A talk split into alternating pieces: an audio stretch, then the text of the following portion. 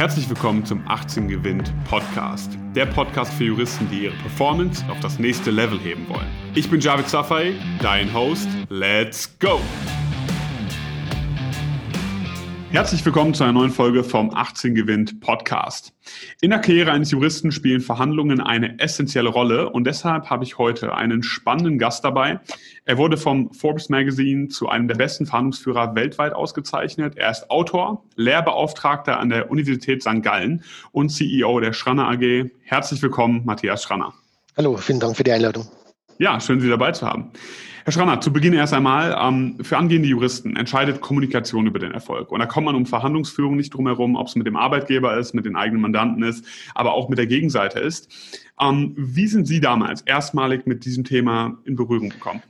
Also der erste Berührungspunkt war bei der Polizei. Ich war 17 Jahre bei der Polizei. Mhm. Und als ich zur Polizei gekommen war, das war die Zeit von, von Wackersdorf, Stadtbahn West, Gorleben, also eine hochpolitische Zeit wo Polizeibeamte sehr viel mit äh, Bürgern konfrontiert waren, die demonstriert haben. Mhm. Und man hat damals gemerkt, dass Polizei einfach viel zu wenig ausgebildet war für diese Konfliktverhandlungen.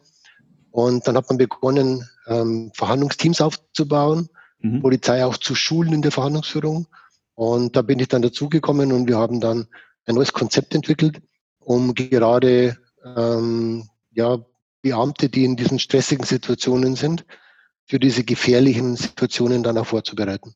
Okay, und das heißt, Sie haben dann einfach angefangen, sich damit zu beschäftigen oder gab es bei Ihnen irgendein Ereignis, wo Sie gesagt haben, das macht mir Spaß, das interessiert mich? Das sind zwei Elemente. Das eine war natürlich, ich war einfach schon immer sehr politisch interessiert, aber nicht für die erste Reihe, sondern immer für die, für die zweite Reihe. Mhm. Also so ein, so ein Wischnewski zum Beispiel, der im Hintergrund die Fäden gezogen hat, ein, ein Horst Zeltschik, der die, die deutsche Einheit im Hintergrund verhandelt hat. Mhm. Sowas hat mich immer schon fasziniert. Und das andere war natürlich bei der Polizei ist man ja ständig in diesen extrem äh, stressigen und emotionalen Verhandlungen. Also ich selbst, ich bezeichne mich immer so als Street Negotiator. Mhm. Ich habe wirklich auf der Straße gelernt und erst später dann die ganzen, sage ich mal, äh, theoretischen und psychologischen äh, Elemente dazugelernt. Okay. Sie sagen jetzt, Sie haben auf der Straße gelernt. Ähm, kann man sich jetzt vielleicht als Zuhörer, der Sie jetzt vielleicht noch nicht kennt, nicht so genau vorstellen, was, was heißt das konkret? Können Sie das ein bisschen erläutern? Ja, ich war sechs Jahre bei der Drogenfahndung, mhm. habe im Untergrund gearbeitet, habe Drogen eingekauft, Drogen verkauft, Drogenübergaben. Und das sind halt äh, Situationen, wo du dann irgendwie um Mitternacht im unbeleuchteten Parkplatz von der Disco stehst ja, und dann äh, auch mal mit Waffen bedroht wirst. Und da musst du halt rausverhandeln. Und so habe ich das gelernt, also wirklich auf der Straße, ähm, also Learning by Doing, ja, einfach tatsächlich äh, mit diesen Kriminellen dann einfach so gesprochen, um eine Lösung dann zu finden. Okay, verstehe. Das heißt, Learning by Doing, Sie haben es hands-on sozusagen äh, in, im, im, im Konflikt sozusagen lernen müssen, wie das Ganze funktioniert. Ganz genau. Deshalb ist alles, was wir schulen, ähm, also alles, alles, was wir schulen, kommt nicht aus, aus irgendwelchen Theorien oder aus irgendwelchen Büchern, sondern alles, was wir schulen und auch ähm, was, wir, was wir auch praktizieren in unseren Fachungen, ist alles tatsächlich äh, mehrfach geprüft und auch ähm, ja, testet, wie man heutzutage sagt. Ja, okay, verstehe. Also, ähm, Sie haben das sozusagen dort, dort gelernt. Ähm, jetzt ist es natürlich bei den meisten Menschen, nur die meisten Menschen meiden ja solche Konflikte. Und wir wollen jetzt natürlich auch keinem Zuhörer hier raten, sich in solche Situationen zu begeben, ja, um Gottes Willen. Aber für die Leute, die jetzt sagen, ähm, im Alltag sozusagen umgehe ich das eigentlich ja immer Konflikte und Sie haben ja auch, glaube ich, einmal gesagt, verhandeln heißt Konflikte zu lösen. Ne? Ähm, wie kann man das sozusagen üben, wenn man grundsätzlich erstmal so eine Person ist, die sagt, ich bin ein bisschen konfliktscheu, ich, ich meide das eigentlich, ja, dann kann ich das ja auch eigentlich gar nicht üben. Was, was würden Sie einer, einer solchen Person raten?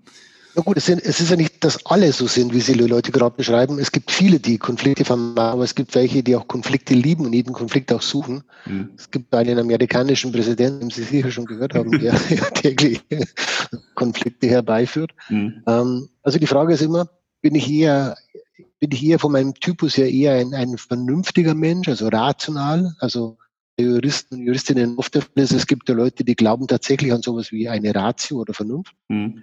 Und es gibt Leute, die sehen eine Verhandlung eher als Spiel, ja, so ein sportliches Element. Jetzt gucke ich mal, was geht. Ja. Und die Leute, die eine Verhandlung eher spielerisch verstehen, die haben keine Angst, in Konflikt zu gehen, weil für dieses Spaß. Die Rationalen haben ständig Probleme damit. Okay, und ich, ich würde jetzt mal sagen, die meisten Juristinnen und Juristen sind eher der rationale Typ, so wie ich das zumindest erlebt habe, dass sie sagen, vielleicht eher ähm, das Ganze sozusagen angehen, versuchen analytisch ja und so weiter, das Ganze zu lösen, statt spielerisch, ich gucke mal, was passiert. Genau, deshalb sind die meisten Juristinnen und Juristen noch nicht Geld für Verhandlungen. Nicht geeignet, ja. Das ist natürlich ein, ein, schwerer Vorwurf. Wir müssen natürlich gleich auch mal auf die Lösung eingehen, ja. Was können die Menschen denn machen, wenn sie das nicht sind? Aber da kommen wir später noch zu. Ähm, jetzt spielt das natürlich generell auch an der Uni eine untergeordnete Rolle. Ja, in der juristischen Ausbildung, ja, im Referendariat kriegt man da viele Schnittstellen und so weiter und man wird dazu gezwungen quasi. Aber gerade jetzt in der Uni kriegt man ja relativ wenig davon mit und hat weniger Anknüpfungspunkte, wie man sich damit beschäftigt. Ähm, haben Sie da vielleicht ein paar Tipps und Tricks, wo man sagt, das wäre zum Beispiel ein Anknüpfungspunkt, wo man das üben könnte vorher schon? Ja, also ganz wichtig, es gibt in der Verhandlungsführung keine Tricks. Ja? Ähm, Tricks ist ja negativ behaftet und ist sowas, sowas Manipulatives. Also das lehnen wir ab. Wir sagen, es gibt einfach Strategien, es gibt Taktiken. Und ja, wie kann man es am besten lernen, indem man sich wirklich einfach den Konflikt stellt? Und es ist halt wirklich, man kann verhandeln nur durch das Verhandeln lernen. Das heißt, auch im Privatleben keinen Konflikt aus dem Weg gehen. Ähm, ich sage es mal ganz banal, wenn sich jemand in der Supermarktkasse vordrängelt, hingehen und mit ihm reden. Mhm. Ja? Ähm, also immer, wenn sich die Möglichkeit gibt zum Üben, einfach üben. Okay, gut. Das heißt, das wäre jetzt mal ein ganz klassisches Beispiel, wo man das im Alltag vielleicht direkt auch schon anwenden kann. Wenn wir jetzt mal darauf schauen, normale Personen, Juristen und dann natürlich nochmal Kategorien an Juristinnen und Juristen, wo man sagt, okay, vielleicht Wirtschaftsjuristen oder auch im strafrechtlichen Bereich. Ähm, würden Sie sagen, es ist für alle Personen gleichermaßen relevant, diese Skill Verhandlungsführung zu lernen? Oder würden Sie sagen, es ist für gewisse Personen, gewisse Berufsgruppen noch viel, viel wichtiger als für andere? Ja, also gerade für Juristinnen und Juristen ist es natürlich unheimlich wichtig. Und die Frage, die, die wirklich unwahrscheinlich wichtig ist dabei, ist, wann beginnt die Verhandlung? Okay. Und da merken wir, dass, dass viele diesen, diesen Schalter nicht kennen, also diesen Schalter zum Umschalten mhm. zwischen, wann muss ich eine Position vertreten, also eine rechtliche Position, mhm. und dann ähm, Juristinnen und Juristen dabei sind, die unheimlich gut sind, eine rechtliche Position äh, zu analysieren, zu bewerten, zu begründen und auch zu vertreten. Mhm. Und dann, dann sagt der Richter, okay, vielen Dank, jetzt gehen Sie mir raus und äh, versuchen mal eine außergerichtliche Einigung hinzukriegen, sogenannte Settlement-Verhandlung. Mhm. Und dann muss ich umschalten. Also dann muss ich geistig umschalten. Okay. Dann darf ich meine Position nicht mehr betonen, sondern dann muss ich sagen, okay, das ist jetzt der Starting Point für die Verhandlung. Und jetzt muss ich mein Mindset umschalten von Rechthaberei auf Verhandlungsführung. Und das fällt vielen unheimlich schwer. Ja, ich, ich meine, es ist auch vor allem spannend. Sie, Sie sagen das jetzt so natürlich aus der Perspektive, die Sie haben, eine jahrelange Erfahrung. Ich meine, der normale, die normale Person, der normale Bürger, der, der sieht ja gar nicht, wo genau dieser Punkt ist. Ich muss jetzt switchen und betrachtet es ja gar nicht so. Ähm, und hat das Bewusstsein gar nicht dafür, dass es diesen Turning Point gibt. Woran erkennt man diesen Turning Point? Sobald die Gegenseite eine Forderung stellt, die ich nicht erfüllen möchte. Okay. Sobald eine Forderung gestellt wird, die man nicht erfüllen möchte, beginnt sozusagen die Verhandlung. Wenn meine Frau sagt, trag bitte den Müll raus, ja. dann ist es eine Forderung, die ich eigentlich nicht erfüllen möchte, dann beginnt die Verhandlung. Also immer wenn ein Konflikt sichtbar wird, mhm. dann, ähm, und gerade bei, bei Verhandlungen, also gerade in, in Ihrem Beruf ist es ja so, dass es dann eben heißt, versuchen Sie eine außergerichtliche Einigung zu erreichen, weil ja kein Richter dieser Welt gerne ein Urteil spricht. Ja. Urteile sind anfechtbar, ja. ähm, das Settlement nicht. Mhm. Das heißt, ähm, der schickt sie dann raus mit, mit äh, der gegnerischen Partei. Mhm. Und dann sagt die gegnerische Partei, okay, ähm, wir brauchen eine Million, sonst können wir nicht, sonst können wir nicht zustimmen. Mhm. Und dann müssen, dann dürfen sie eben nicht mehr weiter die Position vertreten, dann dürfen sie eben nicht mehr sagen, aber das ist doch unwirksam oder aber das stimmt doch nicht, aber Sie haben doch vorher schon gehört, sondern dann müssten Sie sagen, okay, jetzt beginnt die Verhandlung mhm. und jetzt muss, müssen Sie tatsächlich umschalten. Also jetzt dürfen Sie nicht mehr sagen, du hast Unrecht, sondern jetzt müssen Sie sagen, vielen Dank für die Möglichkeit, jetzt darüber zu verhandeln. Mhm. Wie wäre es denn damit? Ja, wir zahlen eine halbe Million und dafür bekomme ich ABC. Also jetzt muss ich umschalten und das können viele nicht. Okay. Und das ist vor allem auch spannend, weil ich hatte auch was von Ihnen gehört, einen Beitrag, da, da ging es darum, äh, bei Verhandlungen geht es niemals um die Vergangenheit, es geht um die Zukunft. Genau. Ja, das, das, das, das kommt ja jetzt auch gerade da genau da zum Vorschein. Was, was natürlich viele Menschen auch falsch machen, ist dieses ständige Zurück in die Zukunft. Aber du hast doch mal gesagt, ja, aber du hast ja. doch letzte Woche, ja. Ähm, ja. Aber wir haben doch einen Vertrag. Mhm. Aber Sie haben doch selbst bestätigt in dieser E-Mail. Ja? Also dieser Rückgriff auf, auf die Vergangenheit ist immer emotional und äh, bringt leider überhaupt keine, keine Vorteile in der Verhandlung. Es bringt nur Emotionen und Stress. Okay, gut. Jetzt ist aber natürlich oft so, dass die Sachen, die in der Vergangenheit liegen, das ist ja sozusagen die, die Grundlage dafür, dass man eine Argumentation aufbaut. Ich meine, wie geht man denn damit um? Da hat man einen gewissen Konflikt, oder? Ganz genau. Genau das ist, wie Sie jetzt sagen. Sie analysieren den Fall, Sie gucken in die Vergangenheit, mhm. Sie bauen die Argumentation auf, um die Position darzustellen. Also Richter fragt, was denken Sie dazu? Mhm. Dann sagen Sie, aufgrund des Vertrages, Gültigkeit, Wirksamkeit, ähm, müssen wir überhaupt keine Summe zahlen. Ja? Mhm. So. Dann sagt die gegnerische Partei, aufgrund von so und so und so und so, die glauben ja auch, dass sie recht haben, müssen sie eine Million zahlen. Dann sagt der Richter, okay, jetzt gehen Sie mal raus und suchen eine Lösung. So. Das heißt, jetzt, bekommt, jetzt kommt dieser Punkt, wo ich nicht mehr argumentieren darf, sondern wo ich verhandeln muss. Das Argument ist, das, ist der Tod jeder Verhandlung. Mhm. Weil wenn Sie argumentieren, dann bekommen Sie ein Gegenargument. Und wenn Sie ein Gegenargument bekommen, dann müssen Sie Ihr Argument wieder rechtfertigen. Und jetzt beginnen Sie zu streiten. Das ist keine Verhandlung. Okay, das heißt Streit vermeiden, anderen Worten, und wirklich sozusagen in die Konfrontation gehen, aber immer konstruktiv gucken, was die Lösung sein könnte. Immer nach vorne, immer nach vorne. Immer konstruktiv, flexibel, verhandeln, Lösungen suchen. Okay. Verhandeln ist Konfliktlösung, ist nicht Rechthaberei und ist nicht argumentieren. Mhm, okay, spannend. Ähm, Wenn es jetzt natürlich darum geht, zum Beispiel, man schaut sich jetzt an, okay, man ist bald in der juristischen Laufbahn fertig, man sagt, ich möchte jetzt in den Beruf einsteigen. Und dann ist ja ein Punkt, um den man nicht drum herum kommt, die Gehaltsverhandlung, wo man wirklich sagen muss, das möchte ich oder darauf möchte ich hinarbeiten.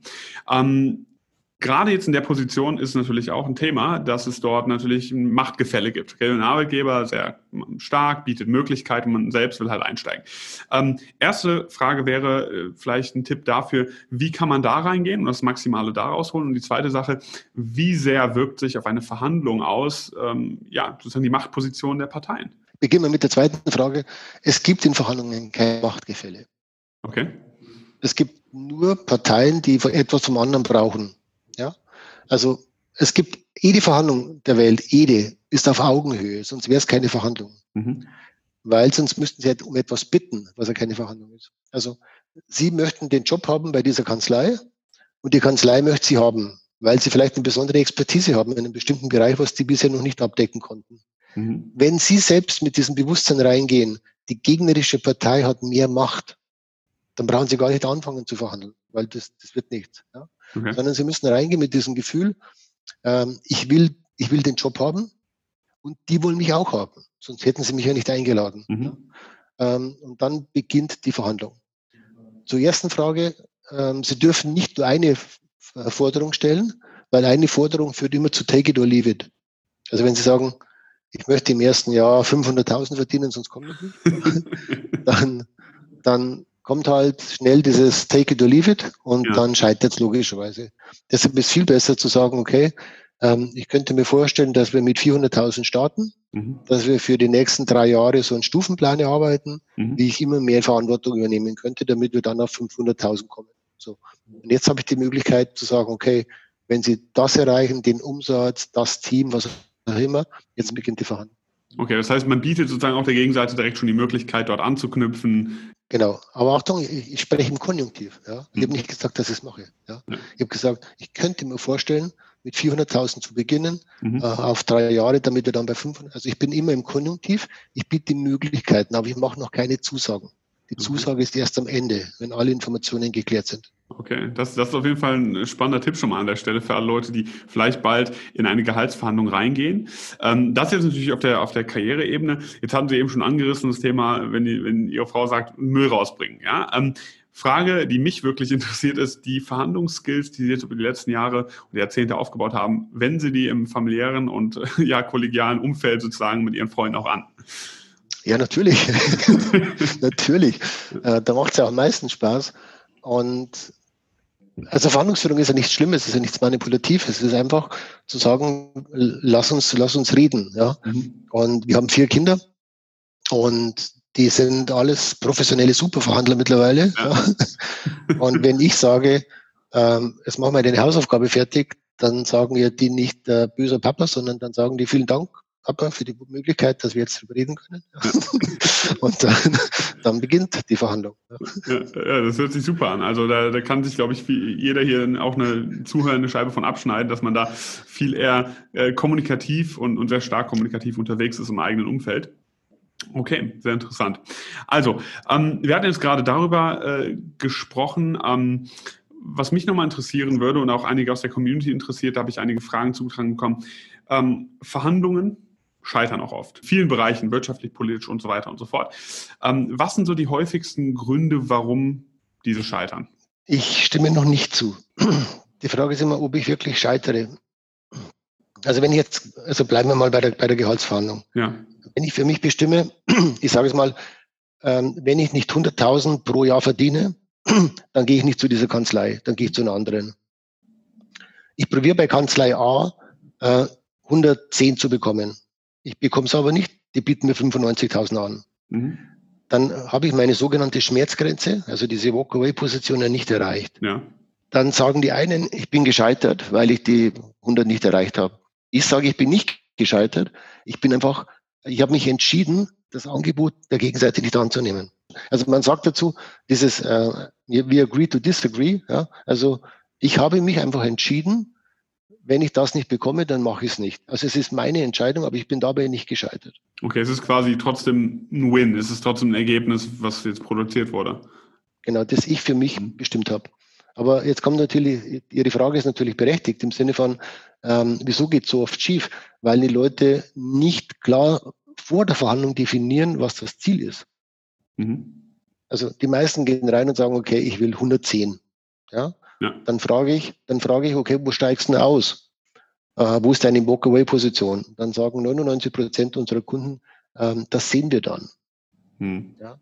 Also das entscheiden wir dann. Aber wir müssen doch erstmal anhören, was die so sagen. Und das ist falsch. Ja? Weil dann komme ich unter Druck, dann fühle ich mich über den Tisch gezogen und dann, dann empfinde ich es wirklich als Scheitern. Ja? Mhm. Ähm, und deshalb die beste Möglichkeit ist einfach, sich vor, in der Vorbereitung schon auch diese Schmerzgrenze zu, zu definieren.